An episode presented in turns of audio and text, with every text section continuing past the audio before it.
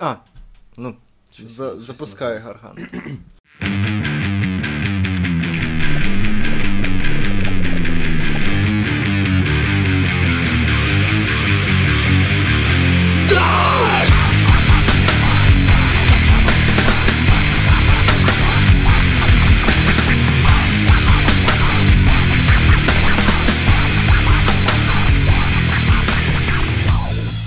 Доброго дня, наші любі слухачі. З вами в цій прекрасній студії Тайлер Вікторович Андерсон і Денис Павлович Скорбатюк. Вітайся своїм знаменитим.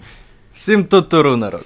Розкажи, будь ласка, Денис, зразу хочеться почати з цього. Що Так. це за тутуру? Люди питали. Ні, ну я ж розказував, пам'ятаєш, що це з аніме розкажи Брама детальніше. Штейна. Люди все ще питають. Це аніме Брама Штейна. Угу. І чому детальніше сьогодні я про це розповім? Те, що нарешті е, з'явився, е, з'явився сиквел Угу.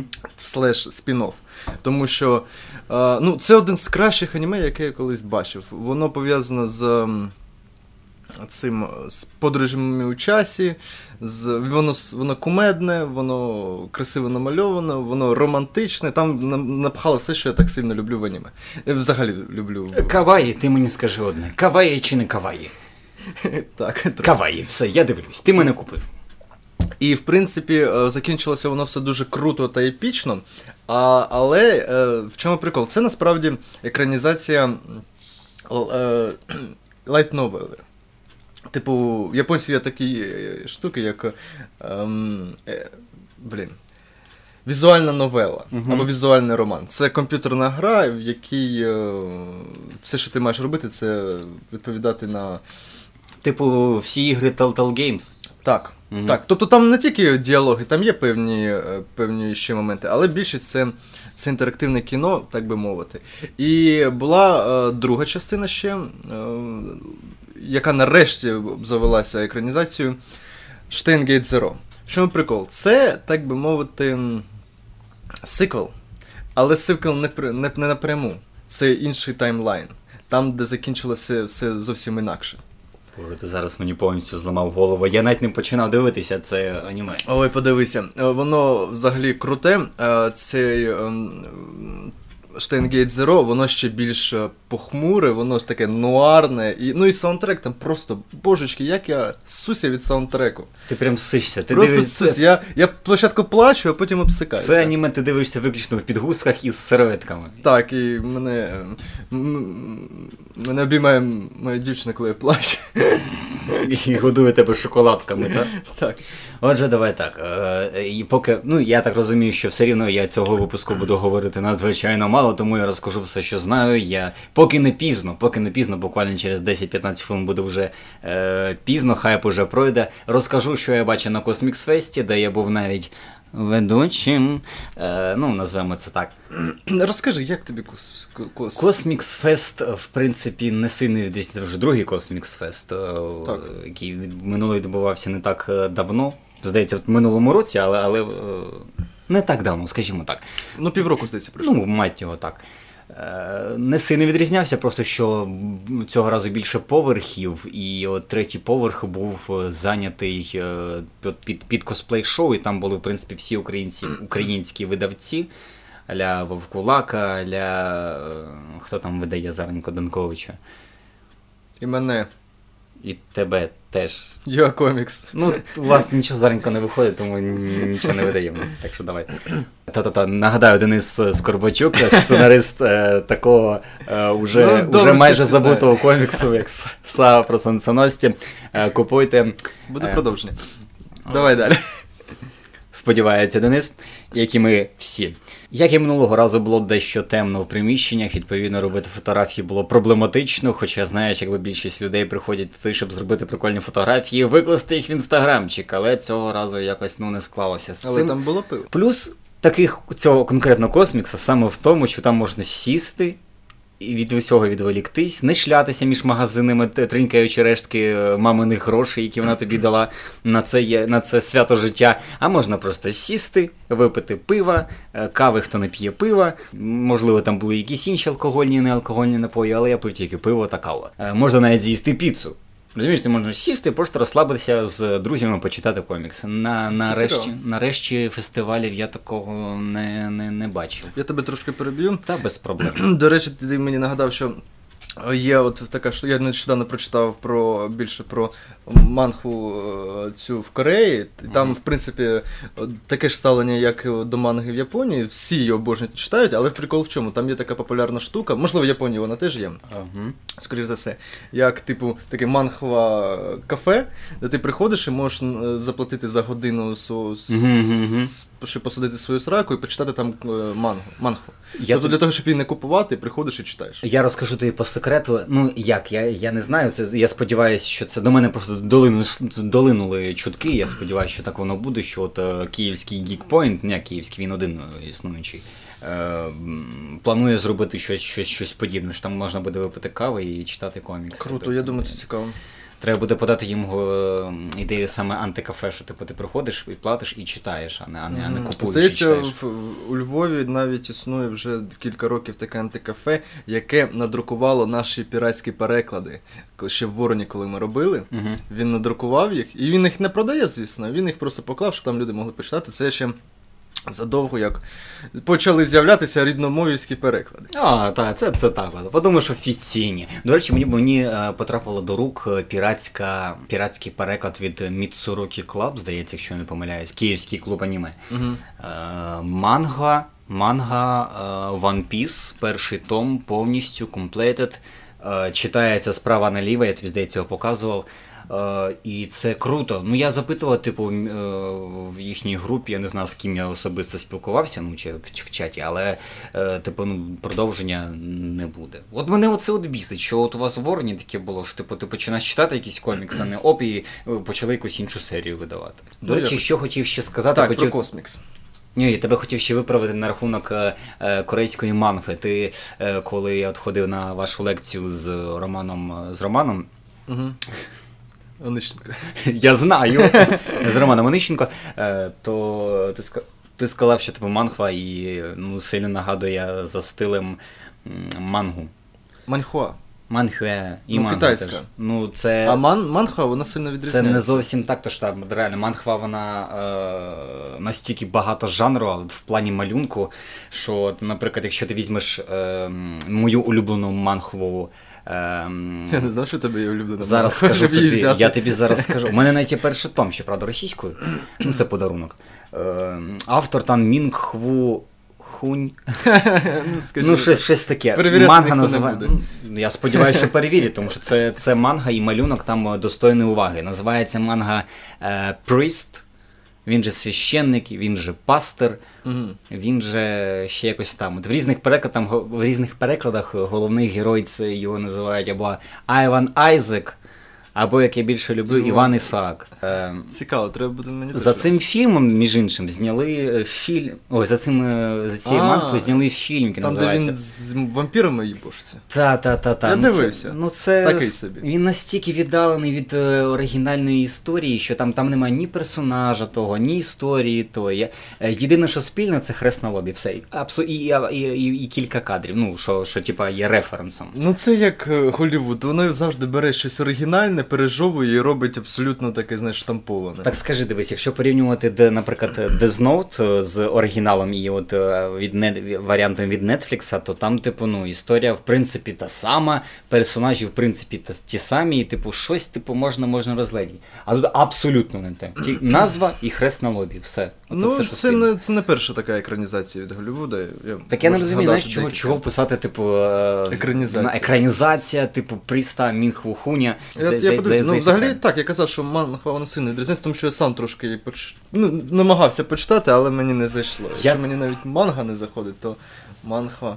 Воно таке. У нас звукорежисер е, звукорежисер не вимикає телефону на на студії. Вітя! Вітя, ти заїбав! Все, все, все. Я зараз йому вимкну телефон. Угу. І поставлю. За що ми за що ми гроші платимо? Не знаю чи кава закінчилась. Так от, не продовжуй. Так скажи, хай Катя принесе. Катя, можна кави?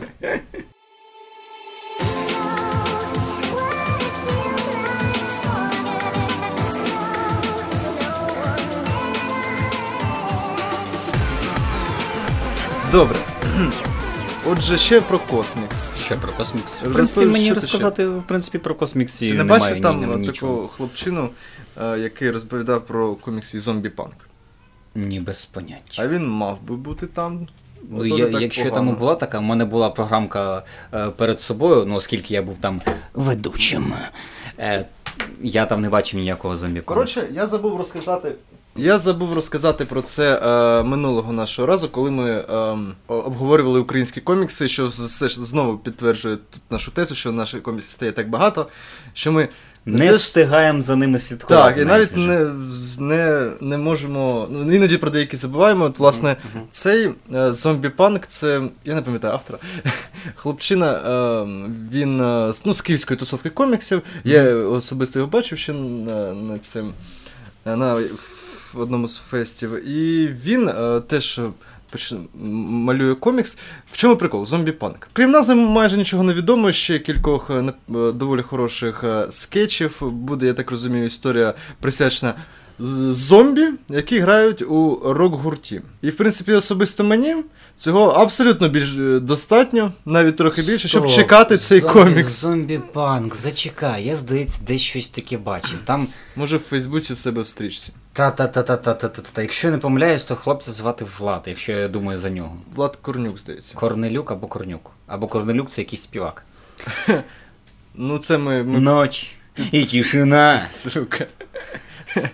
А, так, Влад. Все, все, все. Ну, тоді, тоді, тоді я, вже уявляю цей малюнок. Та-та-та. Ну там не було презентації зомбі-панка, Не здається. було, так? Він мені дав, е, ну як я в нього вихопив нахабним чином. е, Скетч? Скетч, е, м, там такого, такий квадратоголовий персонажик, який, ну. Ну, де, е, власне, ми мали згадати про це, тому що більше майже нічого не відомо, окрім того, що це буде зомбі, який буде грати панк-рок. Мгм. Ну, я ж кажу, і це вже круто. Це нагадує мені е, Detroit Metal City, де, в принципі, метал це головне. Ну, комікси вони повинні бути різними. Це просто, просто не мій особисто жанр, але я, я вже зацікавлений. Мене ж мені просто подобається, коли люди беруть, просто роблять і видають. От їм хочеться, вони це роблять. До речі, от е, ще хочу похвалити. Е, у мене дуже погана, погана пам'ять на імена та прізвища. Київський фестиваль коміксів, хто займається. Пам'ятаю лице, але не пам'ятаю імені. Данилюк. Дмитро. Дмитро Данилюк. Так, вибач, Дмитро, якщо ти зараз слухаєш нас навряд чи, Ну, до речі. Хреново підготувалося. ну, кажи. Так от Дмитро Данилюк е, займається тим, що і е, ну не, не тільки він. Вони, типу, він організовує типу такі от е, сходки, типу, люди збираються, беруть з собою маркери, фігачать комікси як уміють. І він займався тим, що от видав книжечку, таку таку міні-книжечку крихітного формату з цими от коміксами, де всі бажаючі могли намалювати. Мені теж його всунули з підписами, і там мій добрий друг малював обкладинку навіть туди. Це круто. І це, це більше, ніж круто. Я розумію, що це абсолютно непрофесійні роботи, це навіть не, не, не, не, не веб-стиль, це ну, там, знаєш, там просто збірка різних чуваків. Але це круто. Я, я, от, е, мені Тому що від при- душі. від душі. Мені приємніше тримати такі, е, таку річ, ніж, скажімо, там от. ем, ніж, скажімо, от я ще надибав на цьому ж косміксі людини павука, якого, за якого ми так боролися і не змогли знайти в Запоріжжі курва і Фаєркло. але Фаеркло мені написали е, адресу, коли треба з'їздити. Я з'їжджу, ще потім розкажу наступного, наступного нашого підкасту. Подкасту. Розкажу, знайшовши я цього людину павука. Так ти читав, не читав людину павука? Ще так? ні. Е, Я прочитав особисто. Таких от крити- критичних зауважень у мене немає, в принципі. Ну, хіба що павучо трохи дивно звучить, але мені, в принципі, було норм. І от, Подивно. от, ті от і переклади аля. Ем, як, як, як же там було? Ответку Ответка, да. Ответка це була абс- віджав. Та, це абсолютно недоречно, але коли типу, в кінці говорить оце от русський Олексій Сицевич, Сицевич, типу, з російським акцентом, це, це, це я розумію, ну, це, це виправдано. Але коли, типу, звичайний, типу, пересічний нью-йоркський е, громадянин говорить, типу, ответочка, хоча Ну, це так. переклад, а не адаптація під наші реалії. Мгм. Мені це та, так, таке трохи дивно. Та. А ще зрозумів, що я, мабуть, постарів, і я, от, я прочитав оце випуск, і мене взагалі нічим не, за- не зачепило, якщо чесно. Ну, про людину павука було намальовано стільки коміксів, що. Я вдаряюсь, мабуть, в андеграунд, де мене я все більше від, від Marvel, від DC, я все більше віддаляюсь. Ну я ж кажу, я давно вже читаю з американських там Мгм. імейдж і все. Dark Horse зараз особливо Е, Вони зараз ударилися в всесвіт Хеллбоя, і Мгм. якось, ну, я не бачив якихось. Ну, хоча там був в них е, Black Hammer, здається, називається. жаль, але який, який виграв Айснера минулого року. Але ну, він теж супергеройка, а в мене зараз є супергеройки, я зараз хочеться нього- Трохи, скажи, Ну, трохи вже починає нудити. Як мінімум, треба робити паузу, то що останні роки, особливо з в зв'язку з розвитком е, кінематографічного всесвіту Марвел, все набуває таких масштабів, і супергерої зараз з усіх щілин і трошки вже нудить. Так, ну супергеройка мене, щоб вразити, треба дуже постаратися, як власне зробив Ноель. Ну там декілька ще. Та, та, та, погоджуюсь. Е, так, що в нас далі? Е, ще на тому косміксі мали презентувати, ну не презентувати, ну чи пресетишки, презентувати Це комікс зараз- Банда. Банда хоч куди. Вона тепер буде називатися просто Банда. Ну вона була банда хоч куди, то що автор російської її пробував. Ну я так я так зрозумів, що Вона буде хоче, українською. що хоч, хоче так, е, автор хоче. Власне, це той таємничий. Петрусевич. е, так, Антон Петрусевич, власне, це той таємничий комікс, про який казав Ярослав минулого нашого. Петрусевич подкасту. хоче влитися в українське. Ми, в принципі, сус- так і. Та не перебувайте. сус- сус- сус- суспільство коміксів, то, мабуть, українською. Цей, е, ми, я, в принципі, дога- здогадувався, що Мгм. то, то не буде. А, ну і, в принципі, виглядає норм. Мені подобається малюнок Петрусевича. Мені, цікаво, що буде, що він з цього зробить. І він, власне, банда, якщо хто не знає. Хоча я думаю, більшість Банда, знає. банда, ну, Та тепер буде це просто банда. за- Я перепрошую, буде- що я, я перепрошую, що я перебуваю, але Так, буде просто називатися тепер банда. та-та-та. Це буде ем, така космоопера. Про е, жменьку е, загін таких, я так розумію, щось типу найманців е, Мгм. космічних. Серед яких буде козак, але він тут якось гармоні, гармонічніше виглядає, тому що це знаєш такий собі е, стьобний комікс. Ну так, так, так. Буде там е, один з персонажів дівчинка, який насправді 30 років дучить щось таке. Ріл? Я просто чого, Ем, е, скажи мені, Петрусевич, власне, коли був на Це профітролях. стьобний. Та-та-та. Е, Петрусевич, коли був на профітролях, то він, в принципі, розказував про цей комікс е, Я досить багато, і, і там було багато артів. Я тобі скажу так, мені ну, якби комік, е, стиль Петрусевича не сильно подобається, от особливо 12 поїхали, це, по-моєму, кошмар, він не пасує до цього. Ну, або просто я не люблю, коли Ну, міняється подив... типу художник. подивимось, коли воно вийде. Та-та-та. Але в, ну, в банді це, ну, це настільки гармонійний малюнок, знаєш, типу, у Петрусевича дуже гарно виходить плавність фігур і динаміка фігур, і вона дуже-дуже дуже пасує банді, і от за бандою я, я тепер от слідкую.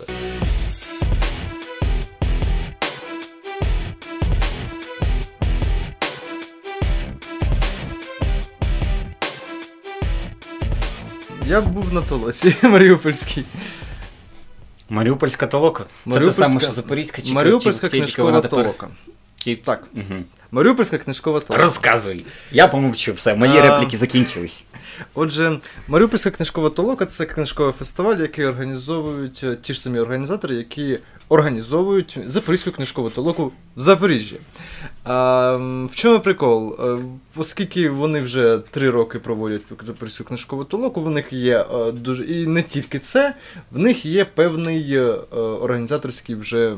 Досвід, хист, тому Мгм. маріупольська влада запропонувала їм від, в, щось провести в Маріуполі. А оскільки до Маріупольської до Запорізької книжкової толоки ще більш-менш півроку, вони вирішили, що б і ні. Організувалися, все провели. Я там був, я там пив. Не тільки мед я там пив. Ясно. І проводив теж ми з Романом знову проводили лекцію про комікси. Отже, мої е, враження. Почнемо з того, що оскільки організатори були з Запоріжжя, то, мабуть, 80% е, л- лекторів та спікерів, всіляких ну, людей, які проводили презентації, були з Запоріжжя. Це було доволі кумедно, тому що я там кілька людей там побачив. Дара Корні була зі Львова, ще кілька там, кілька маріупольських місцевих, але більшість було запорізьких. Знаєш, такий культурний запорізький десант туди викинули. Всі майже волонтери з Запоріжжя, технічний персонал з Запоріжжя, лектори, ти, ти йдеш, ти їх всіх знаєш, бо вони з Запоріжжя, і воно було все прикольно. Навіть було кумедно, що ми з Романом їхали, звісно, ну, разом і зайшли в купе, а там був ще один запорізький письменник Терлецький, і ми всі там всі ці день пробухали.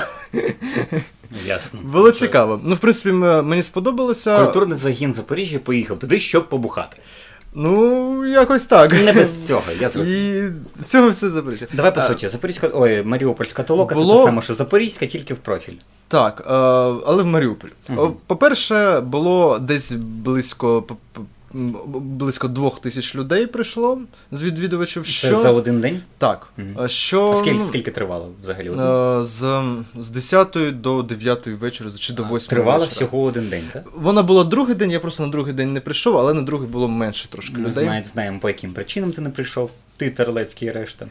Ні, я поїхав працювати. Терлецький ще був. Ага. А, і в чому прикол? А, ну, дивись, там було 2000 людей, що в принципі непогано, при тому, що це перша Маріупольська толока, але взяти до уваги от Запорізьку, де при, на минулого року прийшло 7 тисяч. Так вона працювала три дні. Так, вона працює. З... Так? А, Та, це це сукупність, сукупність за три дні. Ясно. Ну, в принципі, так Дві непогано. тисячі для Маріуполя. Я навіть це багато, мені здається. При тому, що так, в мене було доволі цікаве враження від Маріуполя. В принципі, воно мало чим відрізняється від Запоріжжя, від Мелітополя, від усіх інших е, е, не, не східно, хороших східно, міст. східноукраїнських міст. Ти тут не давай, не гжени нам.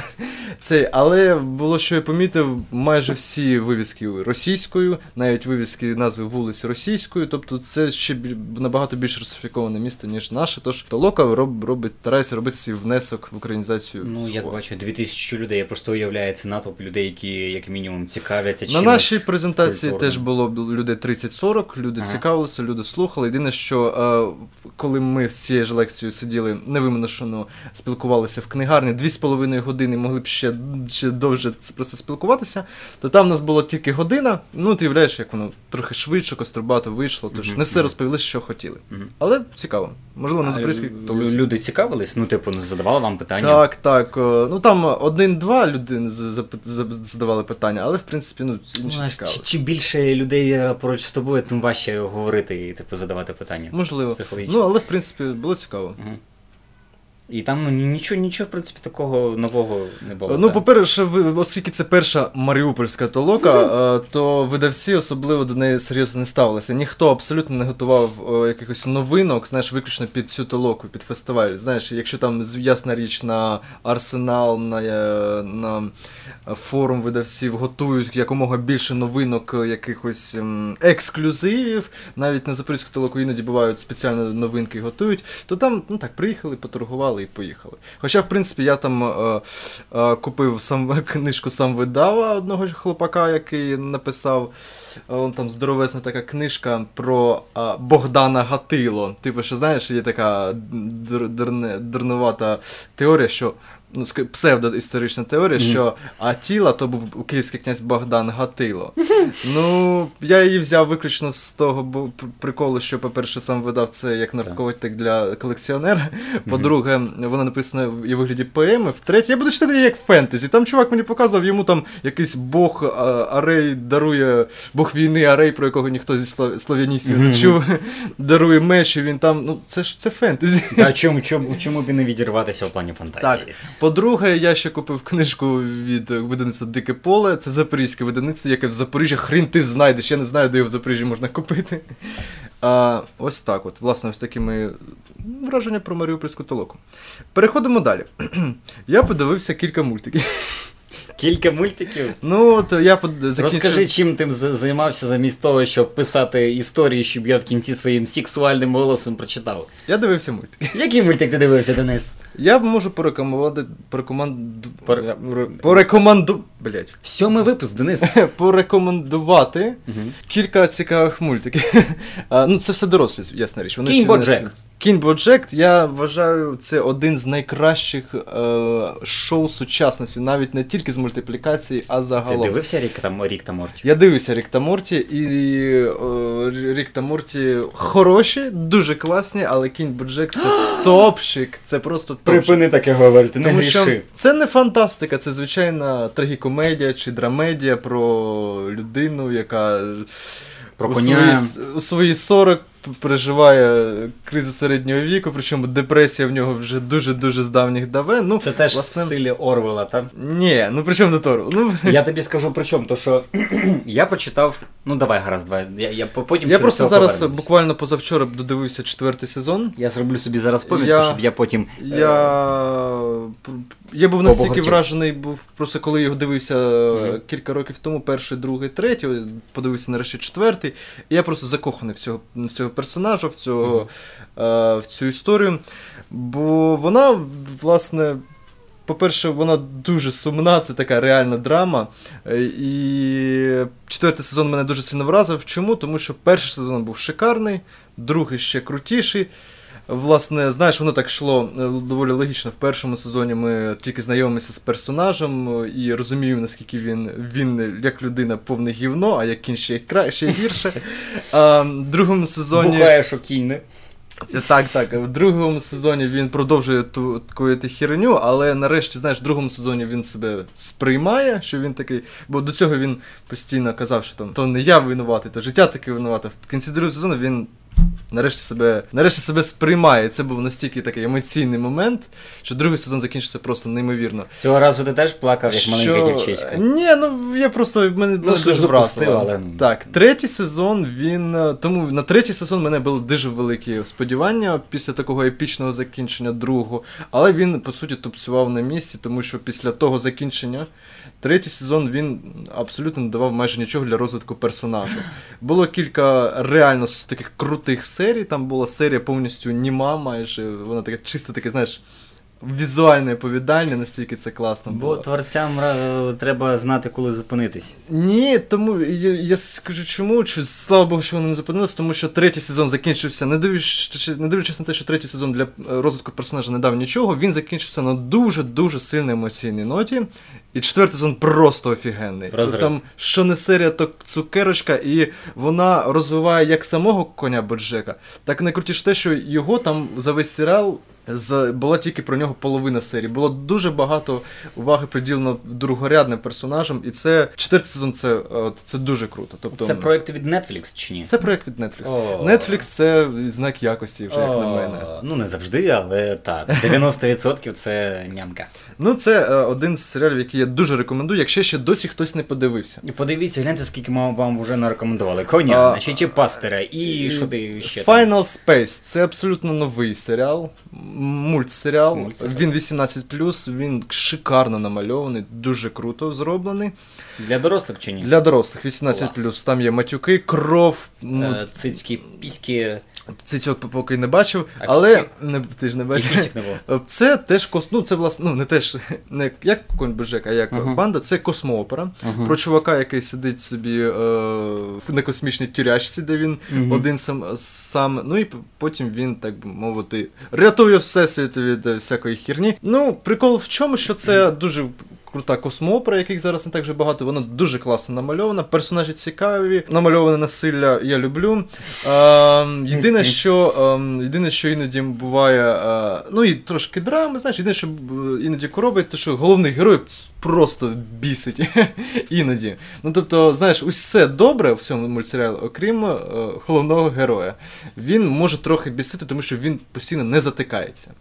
Але якщо це прийняти, в принципі, можна отримати задоволення, і я б теж раджу, принаймні, тобто я в нього не так закоханий, як коня Боджека, але в принципі. Адже Денис Корбачук, Павлович, Денис. Я е, люблю коня. Скорбачук, ти любиш коня. Я вийшов з шафи. Е, От і все, от ти й признався. Це Final собі Space камінал. просто рекомендую, Final Space. рекомендую подивитися і подивитися, приглянутися і глянути, чи підходить воно вам. Якщо ні, то принаймні подивіться малюнок. Користуючись такою можливістю, я можливістю, я згадаю за ще один проект Дена Хармора, який є творцем Ріка та Морті. Е, серіал, який називається Ком'юніті. А, Якщо ти його не дивився, дивився, так. Е, Це я, я вже зараз на другому сезоні, і я просто шаленію. Це настільки Він класний кумедний. серіал. Там так там бувають такі серії, знаєш, от видно, що це можна прослідити деякі нотки з що, що є в Ріко та Морті, знаєш, саме за різноманітністю серій і за деяким гумором. Особливо там, знаєш, дуже тонко е, подається гумор для. Ем, Дорослих дорослих, надзвичайно вульгарний, але він подається таким чином, що тільки ну не не- ну якби знаєш, дитина його не зрозуміє. Ну, Ден Гармон дуже талановитий чувак, знаєш. Ем... Так, такими, знаєш, вкрапленнями, які прямо десь там, десь там. Якщо вже так пішла така жара, Мгм. і ми згадали Дена, про Дена Гармона його ком'юніті, про його з його кентом Ріка та Морті. М. І ще я дуже рекомендую. Ми з, е, з Михайло зі Стругачки працювали разом над цим проєктом Harmon Quest. Це А, класна це штука. Чекай, Два, це- е, там, типу, Dungeon and Dragon, там Так, грають. в чому прикол? Він, його два друзі, е, ігромайстер та одна з запрошена зірка, вони тупо сидять і грають у Я настолишку вчора- ДНД. я вчора- Це круто. Подивився, я ніколи не бачив, як відбувається процес Dungeon and Dragon. Як все, як все це грається. Я просто мені, мені здавалося, що це дуже тупо, коли типу чуваки просто, ну, типу. Ну я грав, це, виключно, це ну, шикарно, чувак. Так чекай, вчора подивився на ніч, подивився серію е, ком'юніті, де вони типу грали в Dungeon and Dragon. І це було і, і, це, і це було так круто, так емоційно. Це, це одна з кращих серій. Це при тому, що вони за всю серію не виходили з кімнати, розумієш? Ні, ну виходили там буквально в сусідню. І це просто це одним словом, я хочу не хочу вам нічого спойлерити, хочу лише аби ви подивилися цей серіал. Якщо вам не зайдуть перші 2-3 серії, нічого страшного, потерпіть, подивіться хоча б 10, аби зробити свій е, висновок щодо цього серіалу. А, ну, власне, я багато свого часу грав у Dungeons Dragons, і я тобі хочу сказати, це неймовірно крута штука. Якщо Я тепер теж хочу. Ну, як, як- якщо будемо влаштовувати сесію, я тебе Все, гукайте мене. А, Е, Отже, і, і в чому прикол ще Harmon Quest? Тобто вони сидять грають, Ага. Ну це для глядачів, бо Ну, ти ж, мабуть, бачив. я то бачу. А, бо Все ем, на світі. в чому прикол? Вони тупо сидять грають, і в той же час нам показують все те, що вони описують, що вони е, змальовують, тому що потім ну, це, У це формі на- мультику. в формі мультику це малюється, і прикол в тому, що більшість, е, ну тобто є певний сценарій, тим не менш, але десь відсотків 70 того, що відбувається, це чисто їхній, е, їхня постійно забувається слово. ем, Фантазія? м, Імпровізація. Імпровізація, так. Те, що не вистачає, як я бачу тобі. І Ха, мені, в принципі, дуже теж. Отже, Я за тут- що хотів сказати, так. за що побугортіти, за те, що у мене малість пригорає, коли е, кажуть, що ну, от, знаєш, постійно називають, от я, я прочитав третій випуск е, серед овець. Мгм. Це цю е, махину здоровену на 50 з лихом сторінок. І, і, і, я розумію, що це, це, це настільки не Орвел, наскільки це взагалі можливо. То що постійно кажуть Орвел, Орвел 1984, колгосп тварин. Що, знаєш, е, якщо показувати будь-які. Якщо, якщо показувати будь-який е, світ е, антиутопію, Мгм.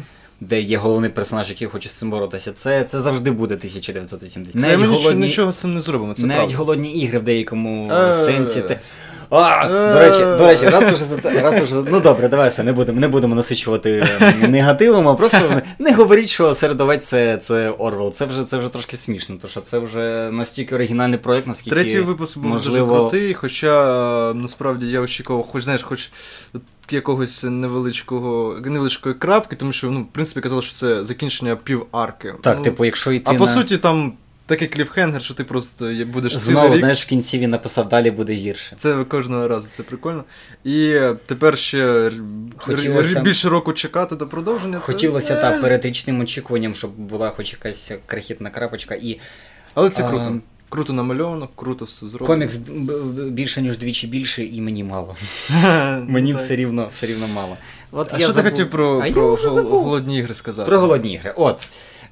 Я подивився голодні ігри здорової людини, а не корольщика.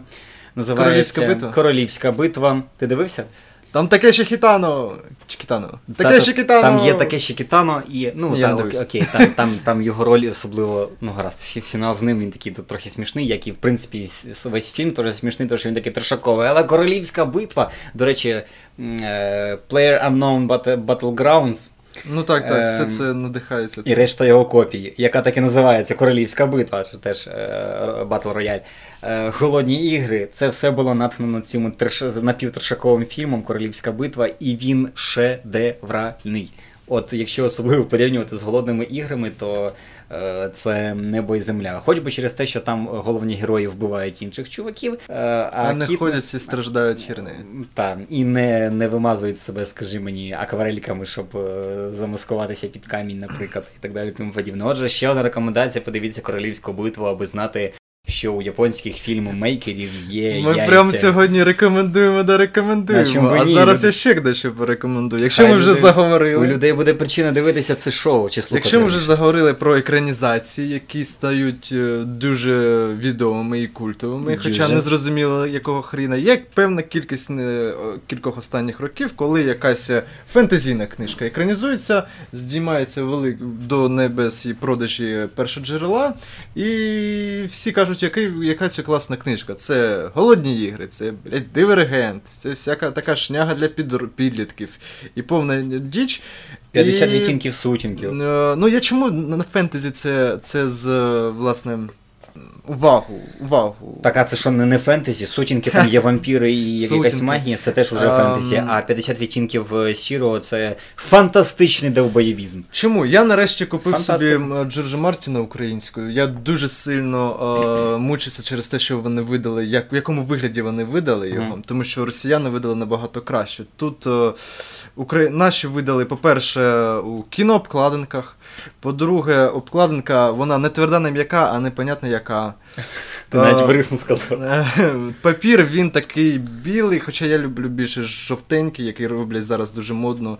І сам е, ну, не дуже добре виглядає, як на мене, е, сам цей Все-таки друк. негатив, негатив буде в цьому випуску, так? Але Але коли я почав читати, я, я про все забув, тому що я, мене настільки затягнуло. Е, чому?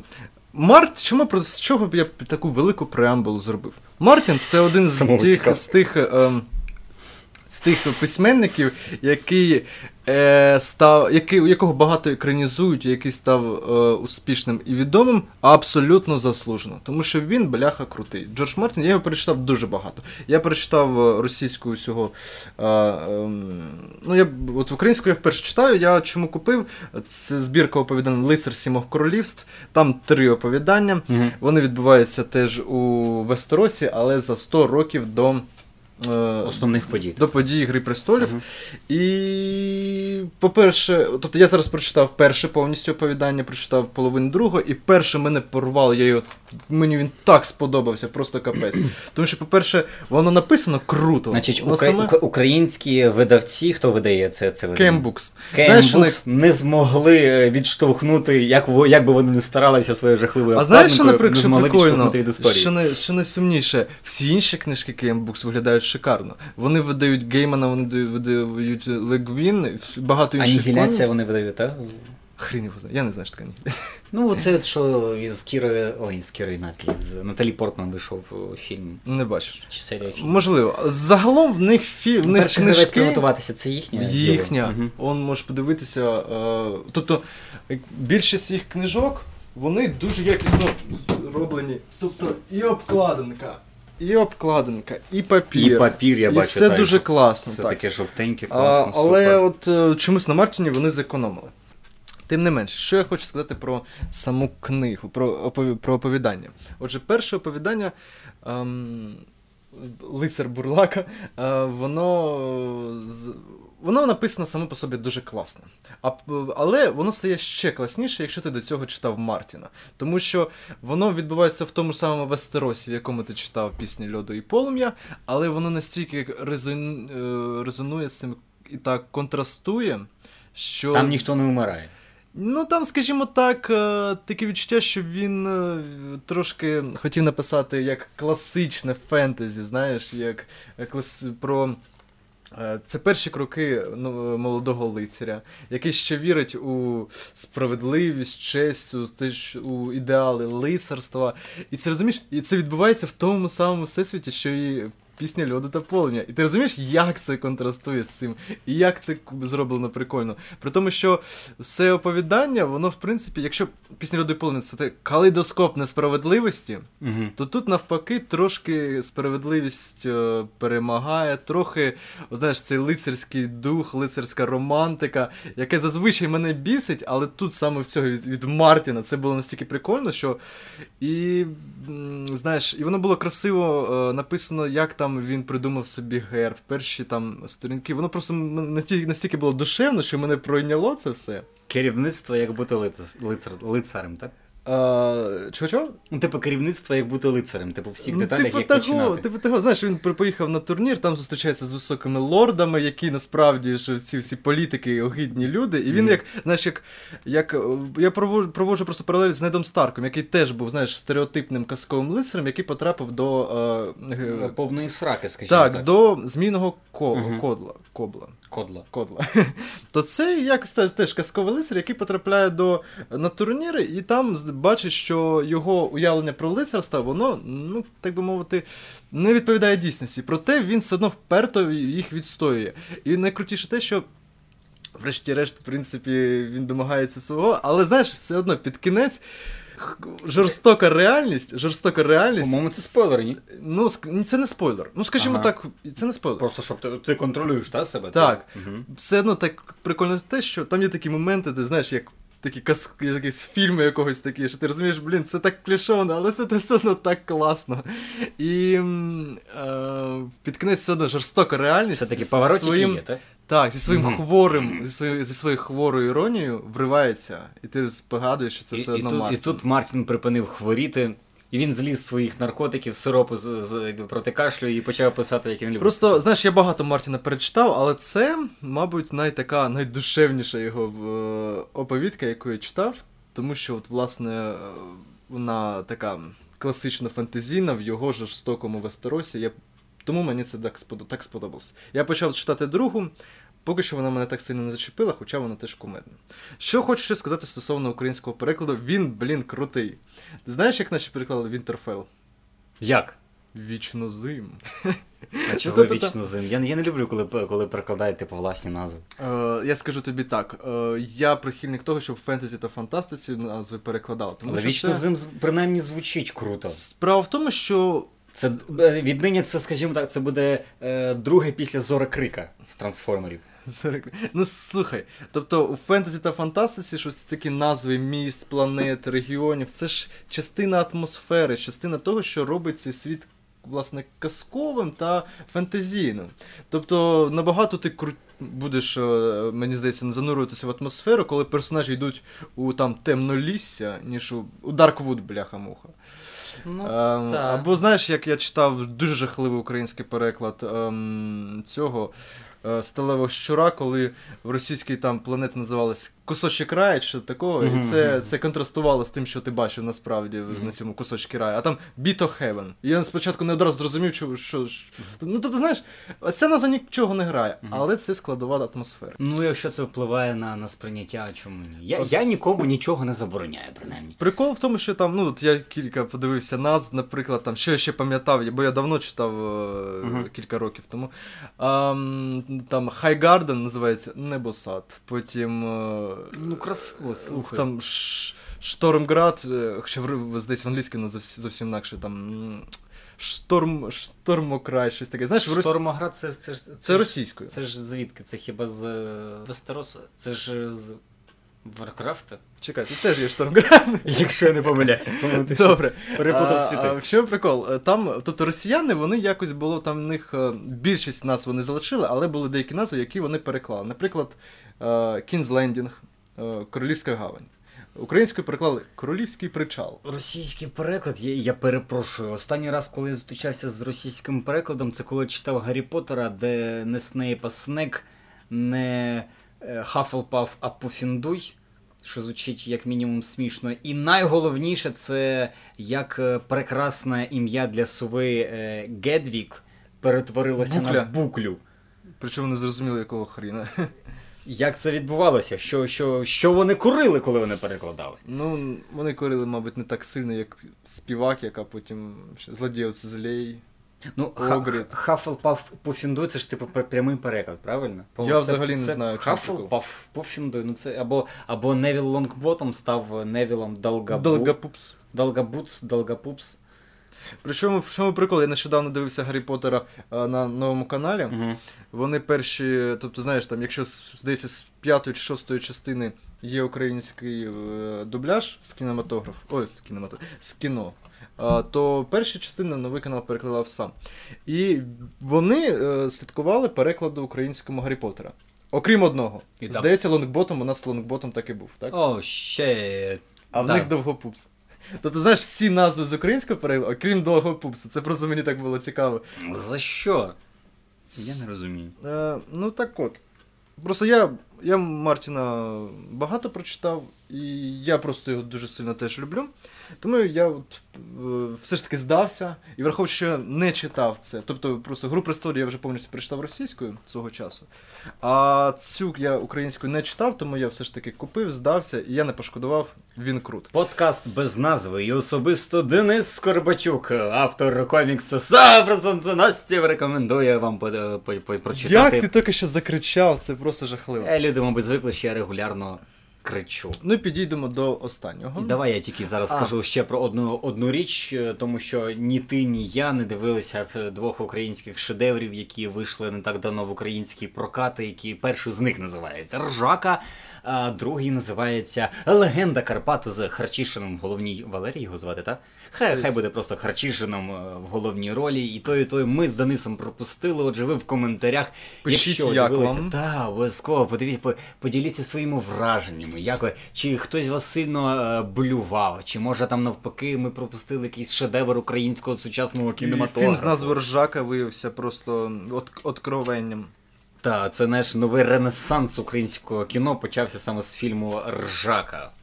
А, Можливо. Ще що хотів сказати про Мартіна. Мені дуже сподобався український переклад, про що я вже сказав. А ще він прикол в тому, що він доволі архаїзований, там багато таких архаїзмів, словечок. Мені дуже це сподобалось. І ще як е, ніколи я не думав, що завдяки Котляревському я дізнаюсь 5 нових слів е, синонімів до слова повія.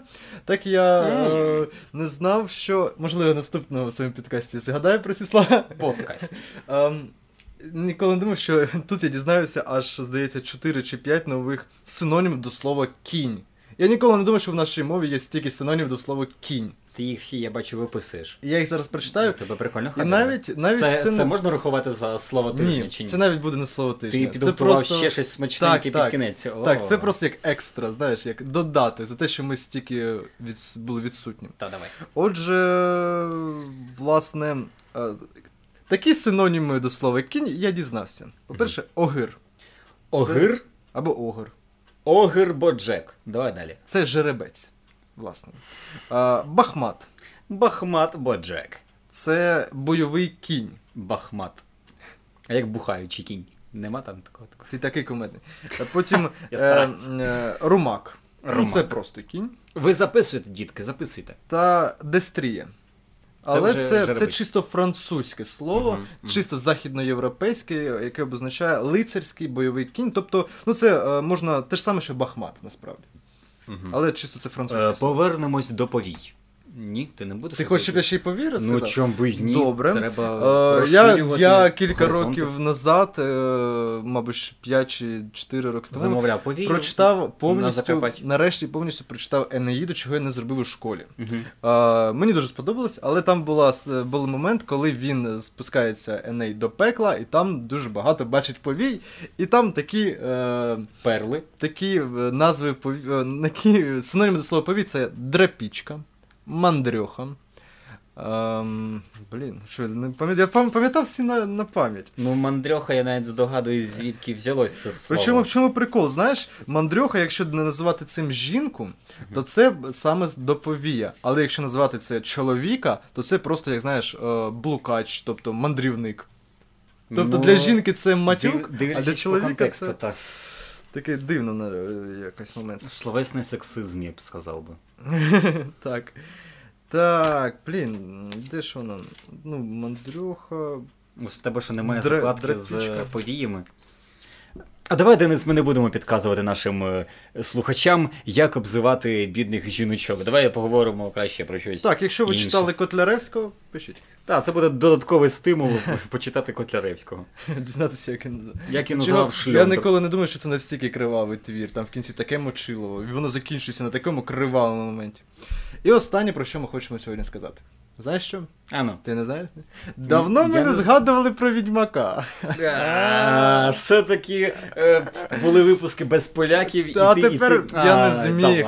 Ну, по-перше, Запалюй. Е, Те, що про самого відьмака, що на Нетфліксі е, сценаристка написала, що сценарій вже завершений, і скоро будуть починатися зйомки. По-друге, вона також викладала фотографій, де вона їздила на Варшавський комікон і там бухала з Сапковським. І тож е, будемо сподіватися, що він навчив її, як треба. На Варшавській книжковій толоці, так? Варшавський комікон. А. Розповів, як це треба робити. Хоча, знову ж таки, як виявилося, ем, сам Сапковський спростував ті, е, ту інформацію, що він нібито не безпосередньо задіяний в роботі до серіалу. Насправді він як казав про ігри, так він каже про серіал, що це все адаптації. Тобто він впевнений, що автор напряму не має працювати з адаптаціями, тому що він виклав своє бачення у своїй книзі. Нехай інші по- покажуть своє Цілком бачення. можливо, що Геральт може бути все-таки ну, темно, темношкірим. Ех, Сумніваюся, білий вовк він буде дивно якось. Подивимось. Е, власне, також мало що відомо. Знаєш, е, якщо е, навіть не було підтвердження того, що це напряму буде екранізація саме тих оповідань, які в книжок, цілком можливо, що вони придумають щось нове. Мало що відомо, але. Про що я почав з цього? Насправді я хотів поговорити не про Відьмака, а про іншу книгу е, Сапковського, яко, якого зараз перевидають в Україні. Це гусицька трилогія про гусицькі війни. Е, перша книжка Вежа блазнів вже зовсім скоро вийде. е, Це з того ж це всесвіту чи ні? ні, ні, ні. Це з нашого всесвіту. Це mm. гуси, гусицька війна, це війна протестантів е, гуситів чехів проти, Мгм. проти священної Римської імперії. І там е, гусити були просто неймовірно крутими пацанами. В них був неймовірно крутий е, ватажок Ян Жишка. І я тобі кажу, це. Е, Це неймовірно крута була війна. Про Яна Жишка я потім ще розкажу. Отже, е, Гусицька трилогія це історичне фентезі. Тобто він е, взяв цілком справжній історичний контекст, але все одно там буде головний герой демонолог, там буде трошки фентезі і всяке таке. Тобто, це все одно, е, і все це написано стилем Сапковського. Ця книжка вже українською виходила видавництво е, Зелений пес. Чорт зна коли, коли в Запоріжжі цього зеленого пса неможливо було знайти, тож я цю книжку українською не читав. А, і от нарешті. КСД перевидає його одразу після того, як вони видали цього відьмака, вони вирішили ну, да, да, далі видавати Савковського, поки ще гаря, гаряче, можна ще зробити бабла. І прикол в тому, що вже е, в, мережу в мережі з'явилися перші вигля... фотографії чи не фотографії, арти того, як має виглядати Мгм. обкладинка. І не знаю, як це буде в кінечному. В кінечному, в кінцевому вигляді так чи не так, але поки що це виглядає, воно, вони зробили тупо під стиль відьмака. Тобто, знаєш, там ну зовсім інший арт, вже не з Геральтом, не, з- не арт до гри, але от, знаєш, от, е, власне, написи, ось така ж. Ну, власне, всі написи вони зробили під стиль сап... Ну, щоб стиль відьмака. люди, люди купували. так? Що, в принципі, прикольно, типу, щоб люди одразу розуміли, що це Мгм. теж Сапковський. Але ну я зав- дуже радий, що, що вежа блазнів переведається українською. Тож, дуже має, має бути Всіма круто. силами вболіваємо, щоб він дійшов до Запоріжжя, бо сюди мало що. Ну, КСД вже, до КСД вже дойде точно. КСД тебе заїде. Ну, ну хотілося б, ти знаєш, не знайдеш навіть навіть навіть комікс про людину павука не знайдеш. Тобто це ніде. круто, що далі Сапковського видають українською. А про Госиті я розповім. Вони були круті, круті пацани. Трошки історичного, історичного такого, знаєш, розвідки Подкаст минуле. без назви, подкаст е, Ще й іс- повчальний. Повчальний, пізнавальний та історичний. Історичний. так. Отже, в чому прикол? Гусити це були перші ну не перші, ну це були протестанти, і вони воювали з католиками ще до того, як це стало мейнстрімом в Західній Європі. Е, бо війни у Франції та Німеччині були вже пізніше е, серед протестантів. А був такий мужик Ян Гус, який сказав: католика, катол, католицтво це фігня. Давайте без, без там золота. Ну, продвігав усі ті, ті ем, ідеї, які потім, потім Мартін Лютер та ще один чувак, Кальвін будуть просувати пізніше. Католики сказали, давай ти приходь до нас там кудись, і ми з тобою поговоримо. Він прийшов, вони його спалили. Стоп, Чехи, чекай, Ян Гуд це той, який сказав е, свята простота, ні? е, можливо. Ага. Е, отже, чехам це не сподобалось, вони сказали, ей, що за фігня? Ну, це ж був наш Ян Гус. Вони замочили купу католиків і підняли повстання. Ага. І е, повстання очолив дуже крутий мужик Ян Жишка. Ян Жишка, не, Це я бачу досить таке популярне ім'я. Не дивлячись на його кумедне прізвище, він був неймовірно моцним е, З чуваком. в нього все було в порядку. Він, е, Вони в нього не трусились. Він за молоду о, втратив одне око і був таким бравим вояком.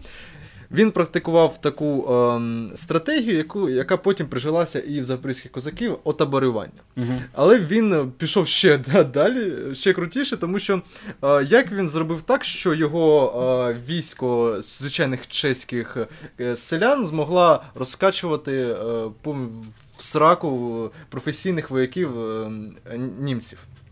Він брав вози, забивав їх повністю, робив бр- броньованими, Мгм. С- саджав туди е, кубку селян з рушницями. І коли починалася битва, і е, ці е, католики з строєвим шагом йшли в бій, то він брав ці кілька возів. І пускав згори, що вони їх таранили, і там пробивали, пробивали е, стрій і починали шмаляти нав, навкруги. Ти розумієш, наскільки ці круті були Ну, я уявляю все це м'ясо, та стратегія така досить таки сумнівна, але щось мені підказує, що таки та Вона працювала. так.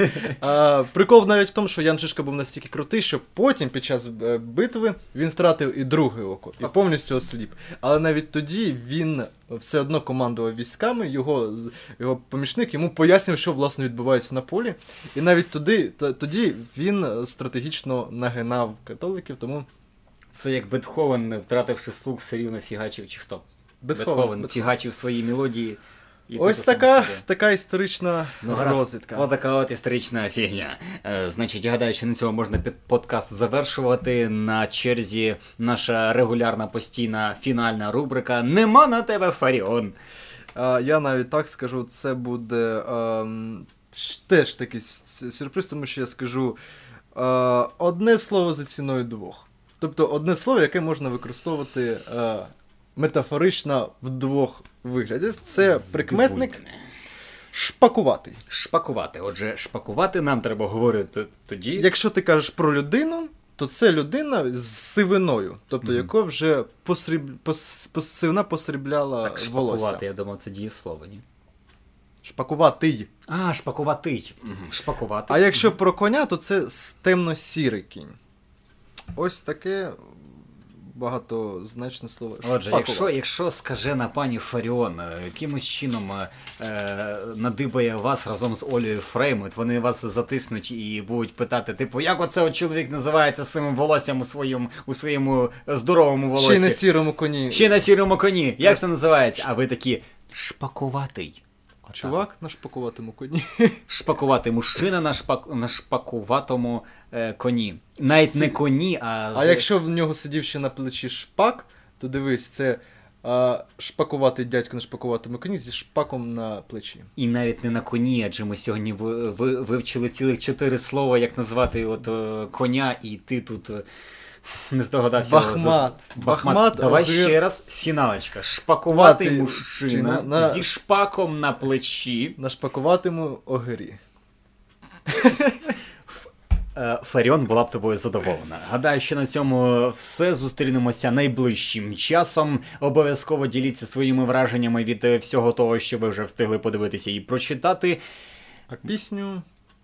Хтось, яка, сьо- яка сьогодні черга? В тебе? Чи в тебе, звісно.